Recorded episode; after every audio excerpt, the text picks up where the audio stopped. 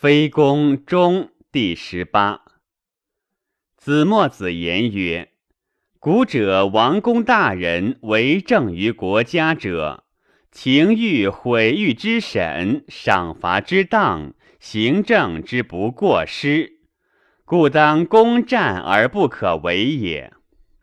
今师徒唯无兴起，东行恐韩，夏行恐蜀。”此不可以冬夏为者也。春则废民耕稼数亿，秋则废民获敛。今为无废一时，则百姓饥寒冻馁而死者不可胜数。今常记君上，逐渐羽毛，卧木甲盾，剥结网而米必腐冷不反者不可胜数。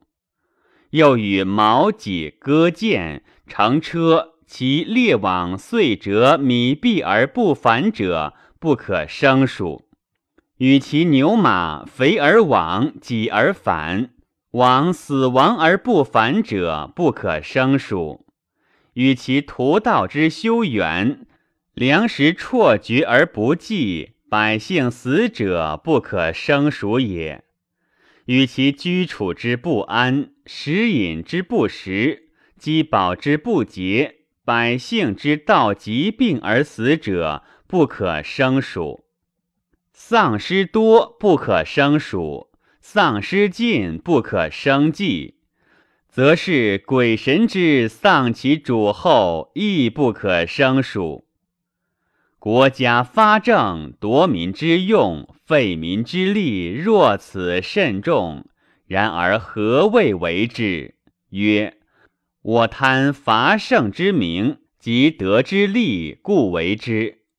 子墨子言曰：计其所自胜，无所可用也；计其所得，反不如所丧者之多。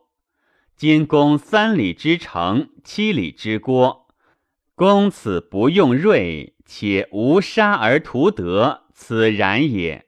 杀人多，必数于万；寡必数于千。然后三里之城，七里之郭，且可得也。今万乘之国，虚数于千，不胜而入；广眼数于万，不胜而避。然则土地者所有余也，亡民者所不足也。今尽亡民之死，言下上之患，以争虚成，则是气所不足，而众所有余也。为政若此，非国之物者也。是攻战者也言曰：南则荆吴之王，北则齐晋之君。使封于天下之时，其土地之方，未至有数百里也；人徒之众，未至有数十万人也。以攻战之故，土地之薄，至有数千里；人徒之众，至有数百万人。是故攻战之速也。子墨子言曰：“虽四五国，则得利焉。”犹谓之非行道也。譬若医之药人之有病者然。今有医于此，何合其助药之于天下之有病者而药之？万人食此，若医四五人得利焉，犹谓之非行药也。故孝子不以嗣其亲，忠臣不以嗣其君。古者封国于天下，上者以耳之所闻，近者以目之所见，以攻战亡者不可胜数。何以知其然也？东方有举之国者，其为国甚小，见于大国之间，不敬事于大，大国亦服之从而爱利。是以东者越人加削其壤地，西者齐人兼而有之。即举之所以亡于其越之间者，以是攻战也。虽南者陈蔡，其所以亡于吴越之间者，亦以攻战；虽北者且依不住河，其所以亡于燕代胡墨之间者，亦以攻战也。是故子墨子曰：“古者有语，谋而不得，则以往之来，以见之隐。谋若此，可得而知矣。”是攻战者之言曰：“彼不能收用彼众，是故亡。我能收用我众，以此攻战于天下，谁敢不宾服哉？”子墨子言曰：“子虽能收用子之众，子岂若古者无阖闾哉？古者无阖闾，教七年，奉甲执兵，奔三百里而射焉。”赐祝林出于明爱之境，战于伯举，终楚国而朝宋于鲁。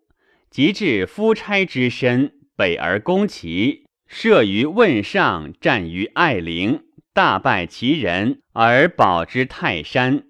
东而攻越，继三江五湖而保之会稽。